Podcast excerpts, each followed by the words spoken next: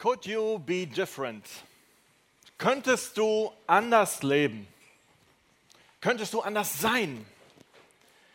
Also, dass ich ein bisschen anders bin, habe ich spätestens in dem Moment gemerkt, wo ein Jugendlicher aus meiner Kirche zu mir gekommen ist und mich gefragt hat, hatten deine Eltern eigentlich von Anfang an ein Problem mit dir?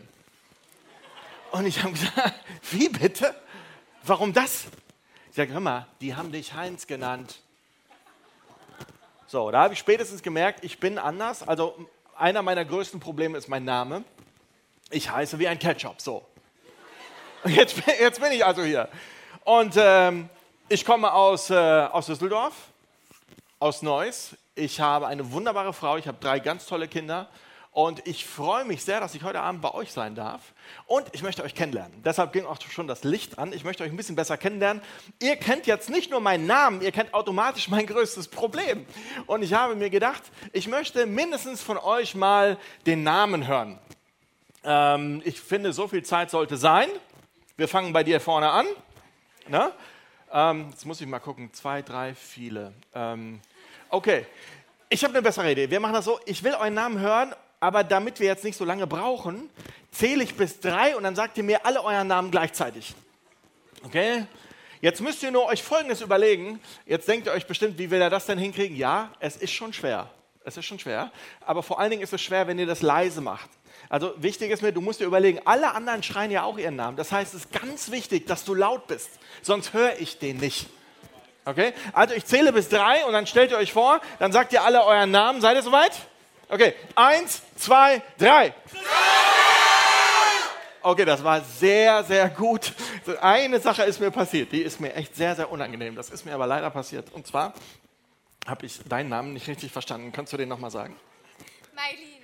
Die Mailin ist auch hier. Applaus für die Mailin. Hammer.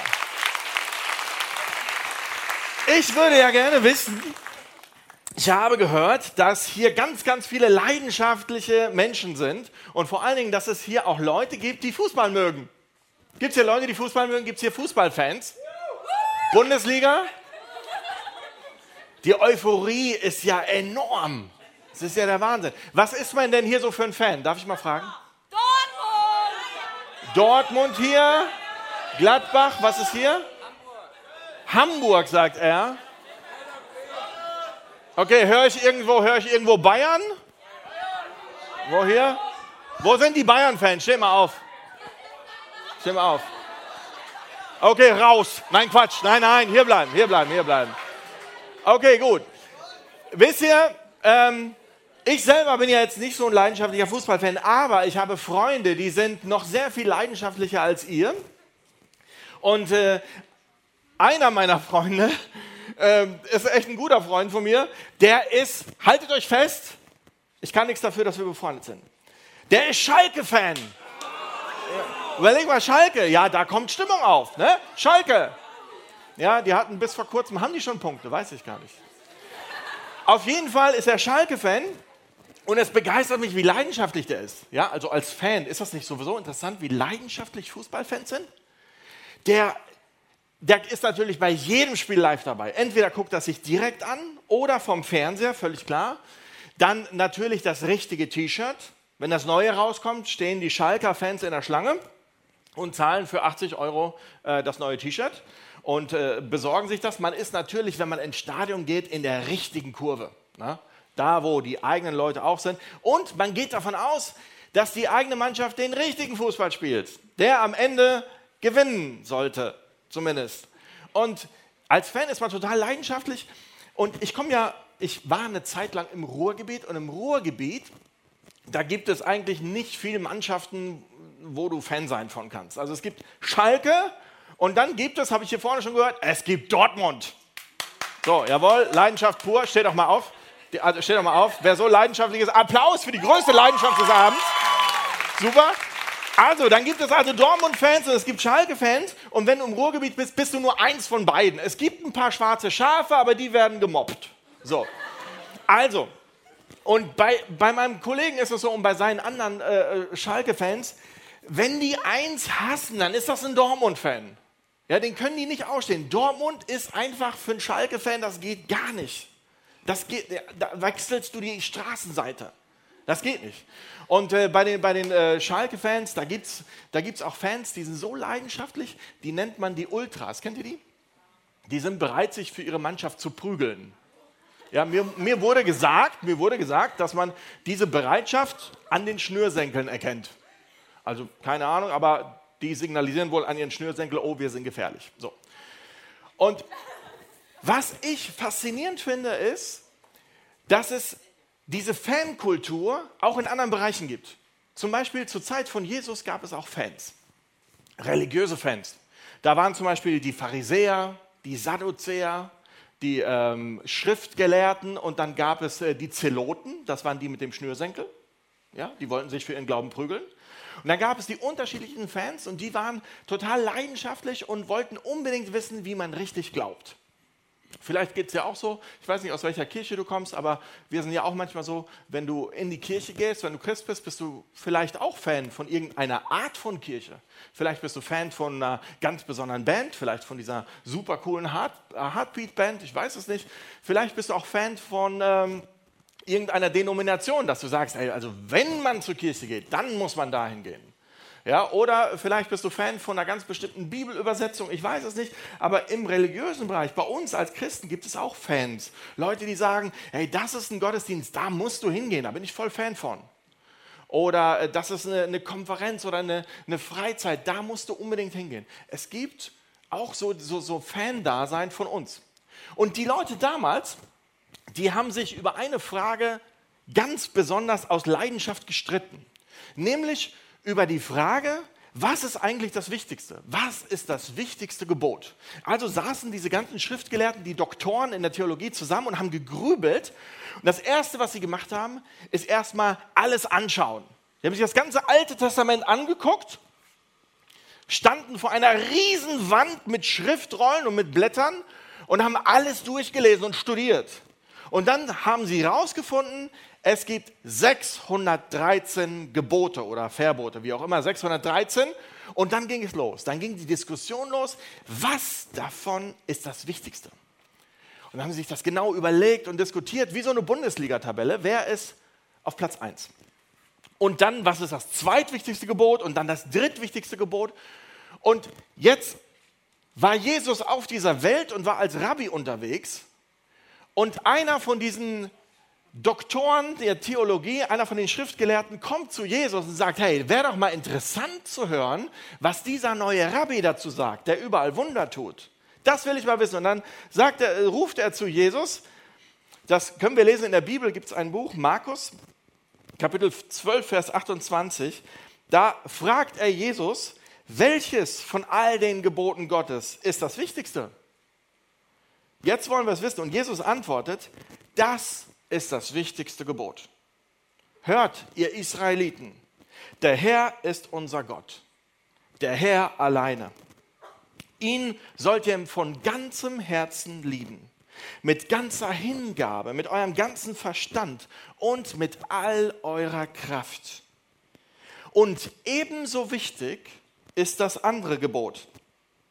Liebe deinen Nächsten wie dich selbst. Also Jesus wird gefragt, was ist auf Platz 1 und was er antwortet, ist, dass er sagt, wenn ihr euch all das anguckt, die ganze Bibel, dann werdet ihr feststellen, dass es auf die Liebe ankommt. Und zwar auf die Liebe zu Gott und auf die Liebe zu dem Nächsten, zu dem Mitmensch. Auf die kommt es an. Und zwar gemeinsam. Jesus sagt nicht, okay, liebe Gott ist auf Platz 1 und dann auf Platz 2 liebe deinen Mitmenschen. Jesus sagt, das ist gleich wichtig.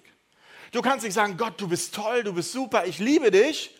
Und im nächsten Moment gehst du zu deinem Nachbarn und mobst den oder ärgerst den. Das ist, dann hast du das falsch verstanden. Liebe Gott und liebe deinen Nächsten, das ist auf einer Ebene. Und was Jesus auch noch sagt, es ist nicht nur so, dass das das Wichtigste ist, es ist auch so, dass es die ganze Zusammenfassung ist von allem. Das heißt, wenn du deine Bibel liest, hast du vom Buchdeckel zum Buchdeckel alles verstanden, wenn du kapiert hast, dass es darauf ankommt, Gott zu lieben und deinen Nächsten zu lieben. Alles, was da drin steht, will ja nur helfen, das zu leben. Helfen, das zu verstehen. Das ist Gott so wichtig, dass er in der ganzen Bibel dieses Gebot, liebe Gott und liebe deinen Nächsten, hat Gott zehnmal in die Bibel schreiben lassen. Er wollte, dass wenn du die Bibel aufschlägst, dass die Wahrscheinlichkeit, dass du das liest, extrem hoch ist. Gott hat es zehnmal in der Bibel schreiben lassen. Er will, dass du das verstehst. Darauf kommt es an. Dafür wurdest du geschaffen. Du wurdest nicht dafür geschaffen, dass du im Leben irgendwann mal sagst, ich habe einen Haufen Geld, ich habe es geschafft. Dafür wurdest du nicht gemacht. Du wurdest nicht dafür geschaffen, dass du am Ende deines Lebens sagst, ich hatte viel Einfluss. Ich konnte sagen, wo es lang geht. Darauf kommt es nicht an. Du wurdest nicht dafür geschaffen, dass du irgendwo hineingewählt wirst, dass du besonders beliebt bist. Das sind ja alles tolle Dinge, aber dafür wurdest du nicht gemacht. Du wurdest geschaffen, um zu lieben, um Gott zu lieben, um deinen Nächsten zu lieben. Darum geht's. Das hört sich jetzt sehr einfach an, aber es gibt manche Leute, die wollen einfache Sachen auch gerne so auseinandernehmen. Und da gab es einen anderen Theologen in der Theologie, der sich das, also ein Doktor in der Theologie, der hat sich das angehört, was sein Kollege da mit Gott, mit Jesus besprochen hat. Und dann hat er sich gesagt, ja, so einfach kann das ja gar nicht sein. Und dann fragt er Jesus, ja Jesus, warte mal, was bedeutet das denn, meinen Nächsten zu lieben? Wer ist denn überhaupt mein Nächster? So einfach ist das nicht. Wer ist denn mein Nächster überhaupt? Und Jesus ist so genial. Jesus antwortet nicht einfach nur. Jesus antwortet mit einer Geschichte. Eine Geschichte, die die absolut coolste ist. Ich glaube, die Geschichte ist so bekannt, dass du sie 100 pro schon kennst. Zumindest die Überschrift der Geschichte. Danach wurden Krankenhäuser benannt, zig gemeinnützige Vereine. Nach dieser Geschichte haben sich viele Menschen ausgerichtet die wahrscheinlich bekannteste Geschichte von Jesus und es ist eine Hammergeschichte. Ich möchte euch diese Geschichte erzählen und ich möchte sie euch erklären, was Jesus damit gemeint hat. Und damit es leichter ist, brauche ich sechs Freiwillige von euch. Es geht um die Geschichte des barmherzigen Samariters. Ich hoffe, du hast sie schon mal gehört. Ich brauche sechs Freiwillige, um das mal so ein bisschen nachzuspielen. Und ich kann euch sagen, es wird sehr, sehr lustig, denn, also für fünf von sechs wird es sehr lustig. Ähm, und ich habe hier vorne den Dale mitgebracht. Der Dale ist professioneller Stuntman und hatte schon Jobs in Südafrika. Und äh, wer mitmachen möchte, der kann sich jetzt melden und der Dale sucht euch aus und dann geht ihr hier vorne hinter die Bühne und macht euch bereit, denn gleich werden wir uns die Geschichte noch genauer anschauen und werden diese Geschichte hier vorne auf der Bühne nachspielen. Ich freue mich schon sehr drauf. Eins, zwei, drei, vier, fünf. Wir brauchen noch ein Opfer. Okay, sehr gut. Okay, sehr gut. Sechs. Super. Also, viel Spaß da vorne. Der Dale sagt euch, was zu tun ist. Und wenn ich euch dann raufrufe, dann bitte ganz schnell nach oben kommen. Also, ich lese euch die Geschichte mal vor. Die bekannteste Geschichte von Jesus steht in Lukas 10, Vers 30. Ein Mann wanderte von Jerusalem nach Jericho. Unterwegs wurde er von Räubern überfallen. Sie schlugen ihn zusammen, sie raubten ihn aus und ließen ihn halbtot liegen. Dann machten sie sich davon. Zufällig kam bald darauf ein Priester vorbei. Er sah den Mann liegen und ging schnell auf die andere Straßenseite weiter. Genauso verhält es sich mit einem Tempeldiener. Er sah zwar den verletzten Mann, aber er blieb nicht stehen, sondern machte einen großen Bogen um ihn. Dann kam ein Samariter. Als er den Verletzten sah, hatte er Mitleid mit ihm. Er beugte sich zu ihm hinunter, behandelte seine Wunden mit Öl und mit Wein und er verband sie. Dann hob er ihn auf sein Reittier und brachte ihn in den nächsten Gasthof. Am nächsten Tag, als er weiterreisen musste, gab er dem Wirt zwei Silberstücke und bat ihn, pflege den Mann gesund. Sollte das Geld nicht reichen, werde ich dir den Rest auf meiner Rückreise bezahlen. Es geht um eine Geschichte von Jerusalem nach Jericho auf dieser Strecke. Diese Strecke hieß damals, zu der damaligen Zeit, wo Jesus das erzählte, hieß die Strecke offiziell Blutfahrt. Super, was? Warum wohl? Ja, auf dieser Strecke wurden regelmäßig Menschen vermöbelt. Weil jeder wusste, die ist super gefährlich. Jerusalem weit oben das Zentrum von der religiösen, vom religiösen Leben mit dem, äh, mit dem Heiligtum.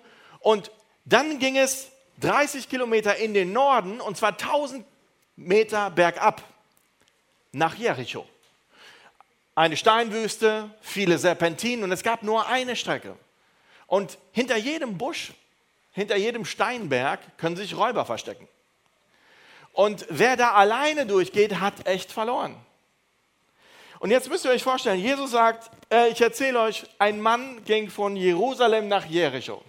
Da wussten alle sofort Bescheid, Scheibenkleister, der ist allein. Okay, die wussten, was passieren wird.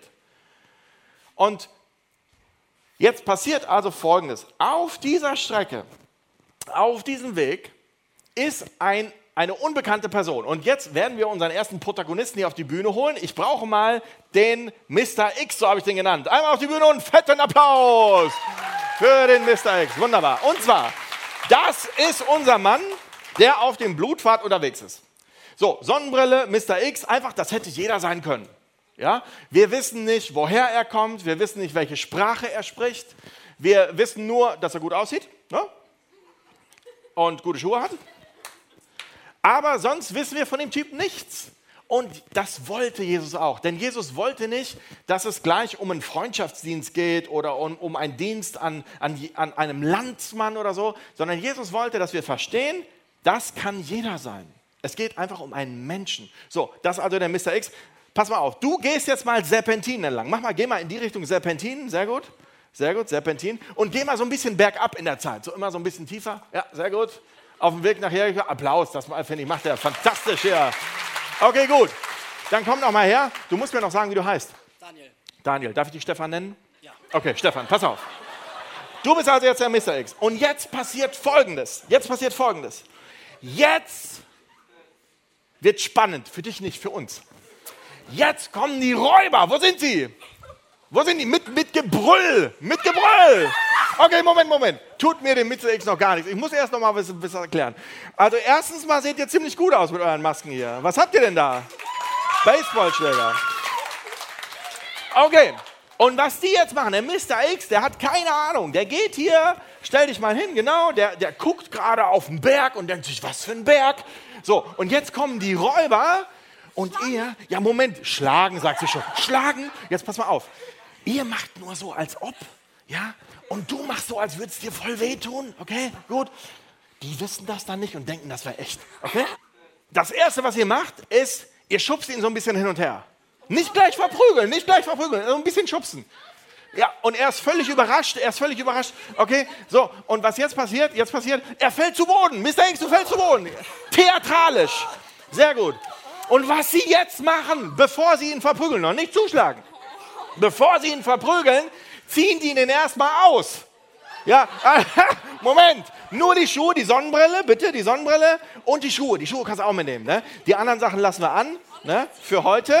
Das, also damals haben die den komplett ausgezogen, weil Kleidung war wertvoll. Heute stellen wir uns das nur vor. Nein, noch nicht mal das machen wir. Wir stellen uns das nicht vor.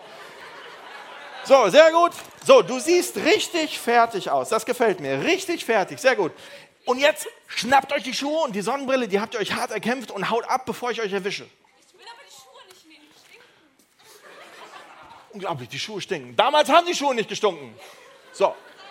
Also der Mr. X ist völlig fertig. Der liegt auf dem Boden. Guck mal, seht ihr, wie der guckt? Warte mal ganz kurz. Du darfst dich nicht bewegen. Ich zeige nur kurz, wie du guckst. Guck mal. Fertig. Der Typ ist fertig. So. Und jetzt.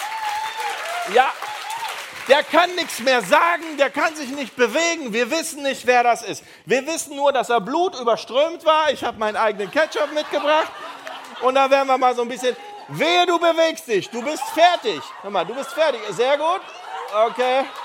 Super. So. Also, da liegt der, Blut überströmt. Was passiert jetzt? Jetzt kommt endlich jemand. Alle freuen sich in der Geschichte. Der Typ ist halb tot und jetzt kommt endlich jemand. Und wer kommt? Ein Priester. Wo ist er? Ein Priester. Da ist der Priester. Sehr gut. Applaus für den Priester. Okay. Oh, da, hier. Bibel dabei. Bibel dabei.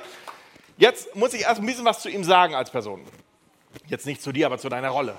Der Priester damals, der hat zwei Wochen im Tempel gedient, im Allerheiligsten. Der hat das Volk vor Gott vertreten. Das ist eine ehrenvolle Aufgabe. Der war zwei Wochen in der nahesten Gemeinschaft mit Gott, die man sich damals vorstellen konnte. Der war total erfüllt und begeistert, weil er Gott begegnet ist.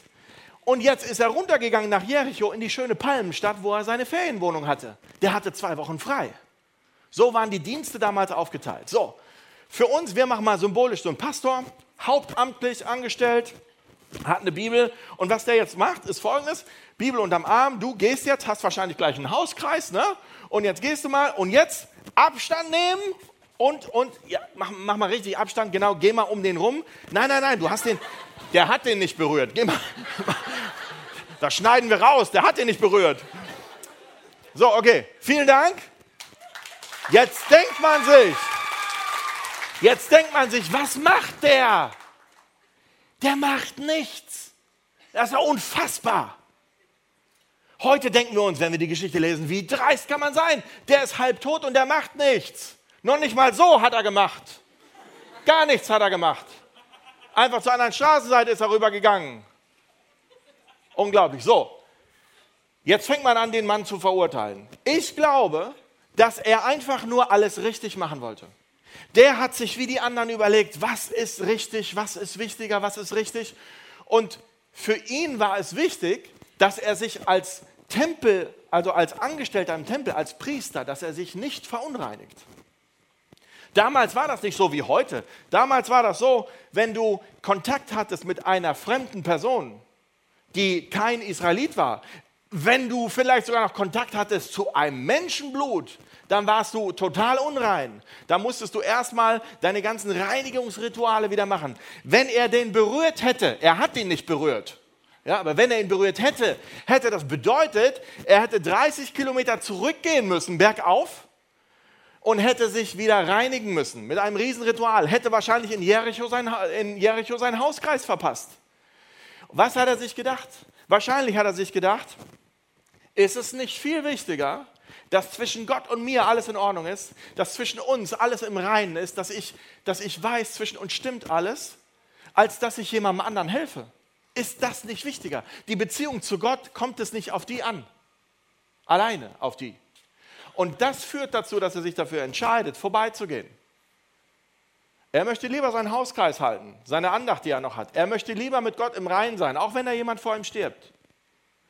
Für uns ist das unfassbar. Ich glaube, dass er alles richtig machen wollte. Und dass er einfach dachte, es ist wichtiger, mit Gott im Reinen zu sein und der Rest ist egal. Ich glaube, dass wir manchmal auch so unterwegs sind. Wir denken uns auch manchmal, hey, ist es nicht das Wichtigste, dass zwischen mir und Gott alles in Ordnung ist?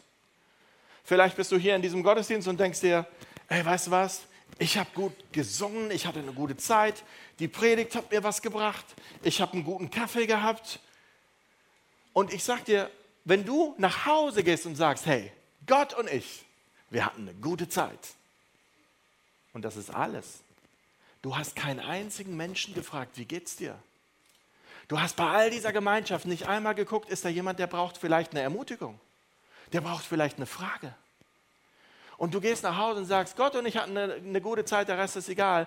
Dann gehst du genauso vorbei. Du tappst in die gleiche Falle. Jetzt kommt ja noch einer. Zum Glück. Wir denken uns zum Glück.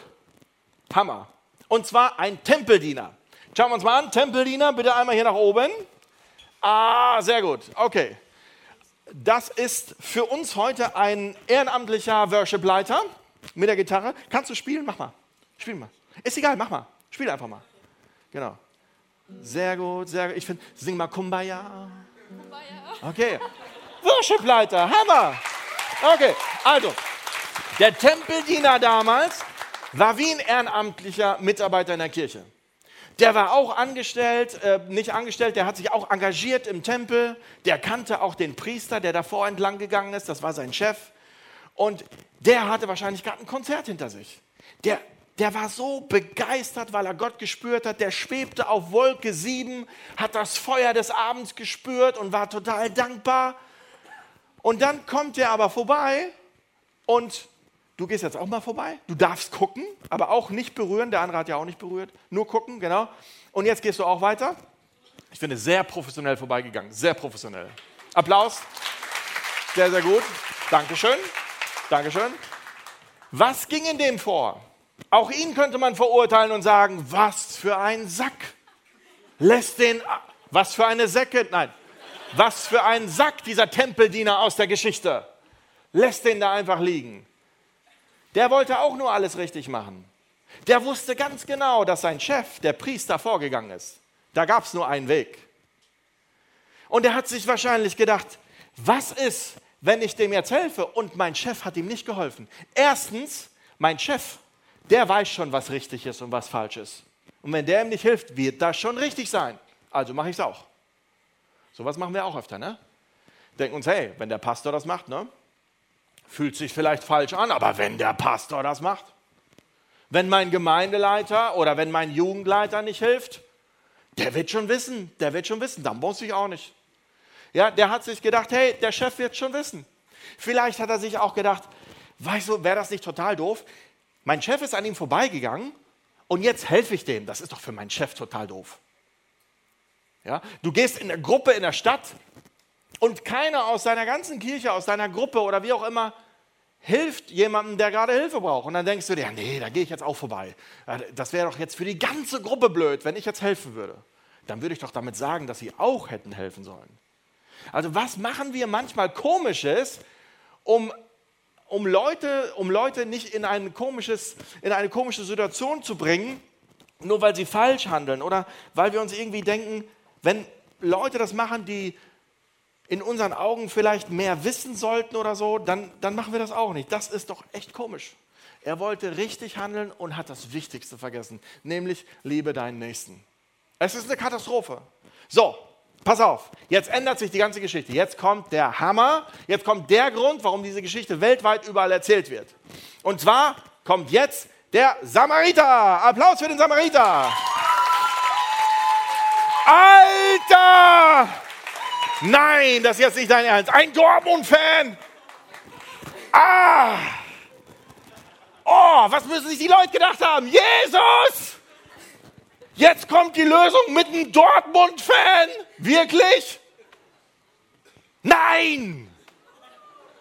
Oh, ich kann mir vorstellen, die haben sich richtig aufgeregt. Das war nämlich genau das, was der Samariter früher war. Der Samariter war nicht cool. Der ist nur deshalb cool, weil wir die Geschichte heute kennen. Der Samariter, der war unten durch. Der Samariter war das Letzte. Der hat in den Augen der zu, nicht du. Das hat nichts mit dir zu tun. Okay, nichts mit dir. Der Samariter war das Letzte für die Leute. Der hat in den Augen der Zuhörer, der Juden, alles falsch gemacht. Das war ein Mischvolk aus Syrer und aus Juden. Das hat denen schon mal gar nicht gefallen, den reinen Juden. Die hatten den falschen Tempel, die haben den falschen Gott angebetet oder die falschen Lieder gesungen. Ein Jude, der würde lieber zwei Tage Umweg gehen, als dass er durch Samarien durchgehen muss. Da ist viel Blut geflossen. geflossen. Eins, was die Juden wirklich gehasst haben, waren Samariter. Und jetzt kommt der und Jesus macht den zum Helden. Einer aus Lüdenscheid Nord. Die waren fassungslos, fassungslos. So, was macht der Samariter? Der coolste Samariter heute überhaupt. Du gehst jetzt mal hier hin. Und der Samariter in der Geschichte, was hat er damit? Öl und Wein. Was hat er damit gemacht? Die Wunden versorgt. Und warum? Hat er Öl und Wein genommen? Ich habe mir so gedacht, ich weiß es nicht. Wahrscheinlich war das sein Mittagessen. Wahrscheinlich ein Salatdressing. Und er hat, er hat einfach genommen, was er hatte. Versteht ihr? Genommen, was er hatte. Was hast du mit? Schauen wir mal, was hast du mit? Ja, jetzt pass mal auf. Jetzt, jetzt hat sie, oh, sie hat Wasser mit. Mit Wasser kann man doch einiges machen. Ja, putz ihn mal. Komm, mach mal hier sauber. Mach den Kleinen mal sauber. Den, das ganze Blut wasch mal jetzt mal weg. Ja, mach mal richtig zu. Das passt. Ja, so. So, machen wir mal richtig. So. Sehr gut. Na, ich, ich helfe dir. Pass mal auf. Das ist. Ja, der kriegt schon noch Luft. Außerdem ist der eh, der ist eh fast halb tot. So, das ist wirklich eklig. Ich mache mal meine Hände sauber. So, jetzt ist gut. Jetzt ersäufst du wirklich. Jetzt pass auf. Also, der nimmt, der Samariter nimmt, was er hat. Wasser zum Waschen. Ja, er atmet noch. Ist alles gut. Puls ist da. Passt. So, was hast du noch mit? Zeig mal, was hast du mit? Nein, es muss dir nicht leid tun. Ich finde, es läuft fantastisch. Okay, was hat sie noch mit? Sie hat ein Grillfleisch mit. Guck mal hier, ein Grillfleisch. Was kann man damit machen? Mit dem Grillfleisch. Ich muss mal gucken. Nein, nein. Nicht auspacken, wolltest du noch grillen? Okay, gut. Darf auf den Kopf packen, der hat Wunden auf dem Kopf hier, damit das schön kühlt. Sehr, sehr gut. Und jetzt, dem Samariter geht es jetzt, äh, der, der, der Samariter hat so gut gepflegt, dem Halbtoten geht schon wieder besser. Mr. X, du kannst mal langsam hochkommen. Ja, äh, sehr gut. Ja, okay. Und langsam auf die Beine, bitte, langsam auf die Beine. Äh, okay. Sehr gut. Ich finde, es geht ihm ausgezeichnet. Ja, bitte einmal aufstehen. Bitte einmal aufstehen. So. Okay, sehr gut. Der Samariter hilft dir. Einmal Fleisch auf den Kopf zur Kühlung. Und was macht er noch? Der Samariter verbindet den. Ja, womit denn? Hatte der einen Erste-Hilfe-Koffer mit? Nee. Hat er seine eigenen Klamotten genommen von dem Verletzten? Auch nicht. Denn in der Geschichte hatte der nichts an. Der hat schon was an. Ja? Was hat er genommen, der Samariter, um ihn zu verbinden? Seine eigenen Klamotten. Was hast du? Ein Dortmund-T-Shirt. Pass auf. Du hast ja zum Glück auch eine Schere mit, ne? Ja, super. Jetzt pass auf. Jetzt zerschneide. Ich halte mal den Armen fest. Du kannst mittlerweile auch selber stehen. Dir geht es wieder besser. Und jetzt kannst du mal dein, dein T-Shirt. Ja, kannst du, mal, kann, kannst du mal ausziehen komplett und dann komplett zerschneiden. Weil wir brauchen nämlich jetzt eine Armbinde für den Arm. Nur das T-Shirt bitte. Ganz wichtig. Sehr gut. Und jetzt machen wir hier mal Schnipp, Schnapp. Kannst du mal hier so, einmal, einmal hier, einmal hier so durchschneiden. Hier, so, so, wunderbar. Sieht man das schön hier? Dortmund-T-Shirt wird geschnitten. Tut mir leid, ich muss. Ja, ja, ja. So ist das. So war der Samariter drauf. Der hat seine schönsten Sachen genommen, was ihm am meisten bedeutet hat, und hat Schnipp-Schnapp gemacht. Sehr gut. 80 Euro, alter Schwede. So, jetzt pass auf. Jetzt nimmst du mal hier für seine Hand, ne, für seinen Arm, der ist ja bitter, bitter, bitter verletzt, der Arme. So, sehr gut. Wie macht man das? Einfach so, das passt schon. Hier, rauf. Perfekt. Und abführen. Und abführen. Ah, wunderbar. Applaus. Ausgezeichnet.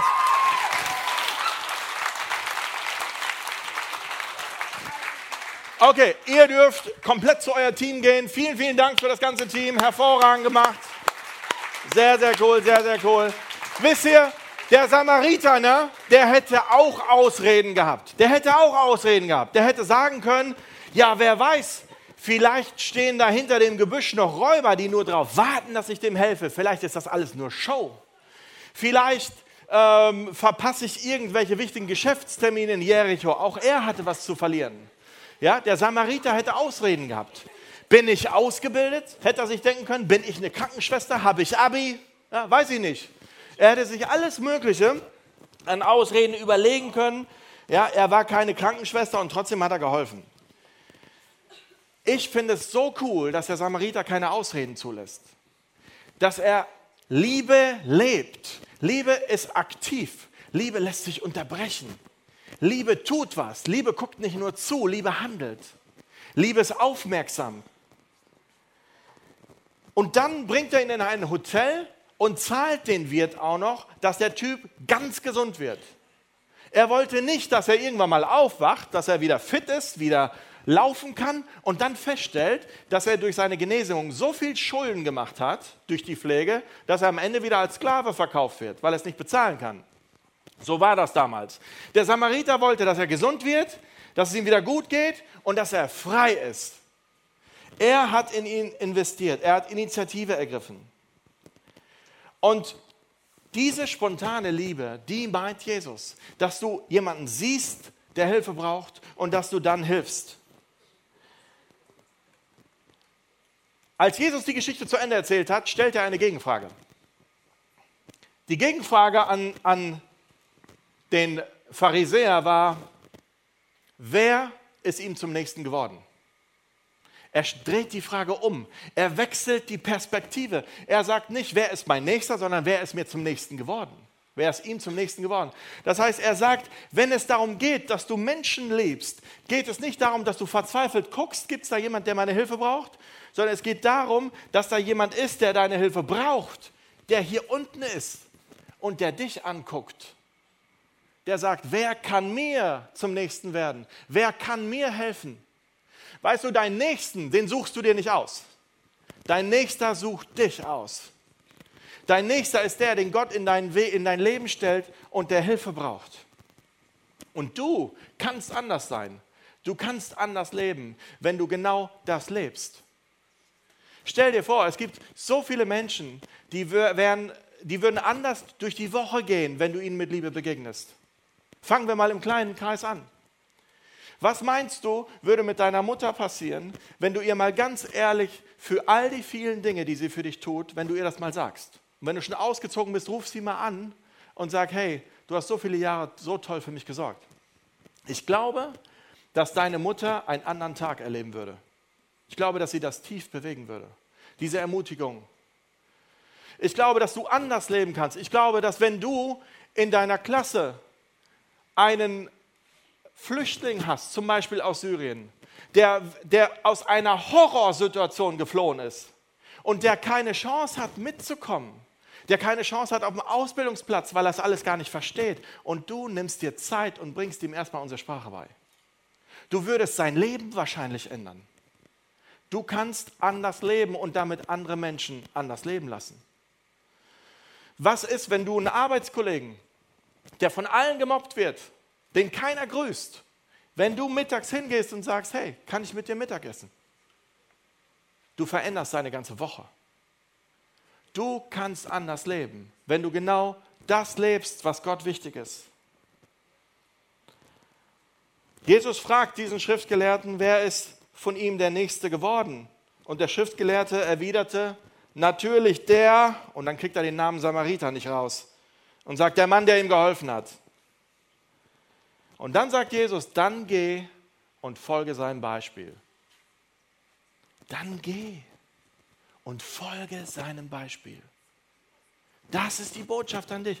Wenn du anders leben willst, dann folge seinem Beispiel. Und was mich begeistert, ist, dass Jesus für viele von uns hier und auch für mich kann ich das sagen, dass Jesus bereits der Samariter für uns geworden ist. Und für jeden hier, der noch nicht genau weiß, wer Gott ist, wer Jesus ist, woran er glaubt. Ich sage dir heute zu, Jesus ist dein Samariter geworden. Er hat uns Menschen gesehen. Er ist als Schöpfer dieser Welt in seine eigene Schöpfung gekommen und hat dann sich ganz klein gemacht. Bald feiern wir schon wieder Weihnachten. Genau das Fest, was feiert, dass Jesus als Kind auf diese Welt gekommen ist. Und was Jesus dann gemacht hat, ist, dass er für uns gestorben ist, für unsere Schuld, dass wir zu Gott kommen können. Denn geistlich waren wir tot, steht in der Bibel. Das heißt, du denkst dir vielleicht, hey, ich weiß gar nicht, was Jesus von mir will. Ich lebe doch. Ja, du lebst körperlich, ja. Du lebst auch geistig, aber lebst du geistlich? Lebst du eine Beziehung zu Gott? Lebst du eine Beziehung zu deinem Schöpfer? Jesus ist der Samariter für uns Menschen. Er ist gekommen, er hat sich hingekniet und hat uns seine Hand gereicht. Und du entscheidest, ob du dir aufhelfen lässt, ob du mit Jesus durch einen Prozess der Heilung gehst, wo du verletzt wurdest, ob du in seine Gemeinschaft gehst oder ob du seine Hand ausschlägst und sagst, ich will damit nichts zu tun haben. Ich liege hier lieber weiter geistlich tot rum.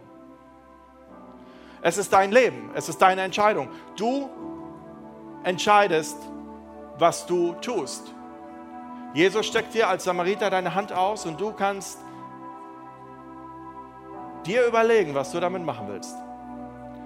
Ich möchte dafür beten, dass Gott dir zeigt, wo du stehst, wo du gerade bist und dass du spürst, was Gott sich für dich für heute Abend wünscht. Jesus Christus, vielen Dank, dass du der Samariter geworden bist. Für uns Menschen. Danke, dass du deine Hand ausgestreckt hast zu jedem von uns. Danke, dass viele hier sind, die diese Hand ergriffen haben, die geistlich wieder leben dürfen, die wieder Gemeinschaft haben dürfen mit dir, Gott, denen du den Heiligen Geist schenkst. Jesus, ich bete auch für all diejenigen, die noch da liegen, die noch keine Beziehung mit dir haben,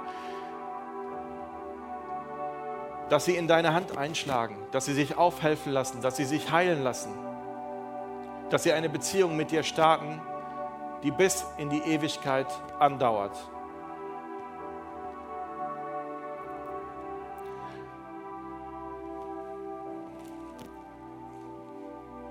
Wenn Gott dich ruft, dann spürst du das.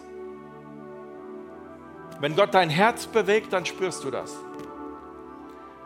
Meine Empfehlung an dich ist, dass du antwortest. Dass du das nicht wegschiebst, zur Seite schiebst und sagst, hey, das mache ich morgen. Ja, das kannst du morgen machen, das stimmt.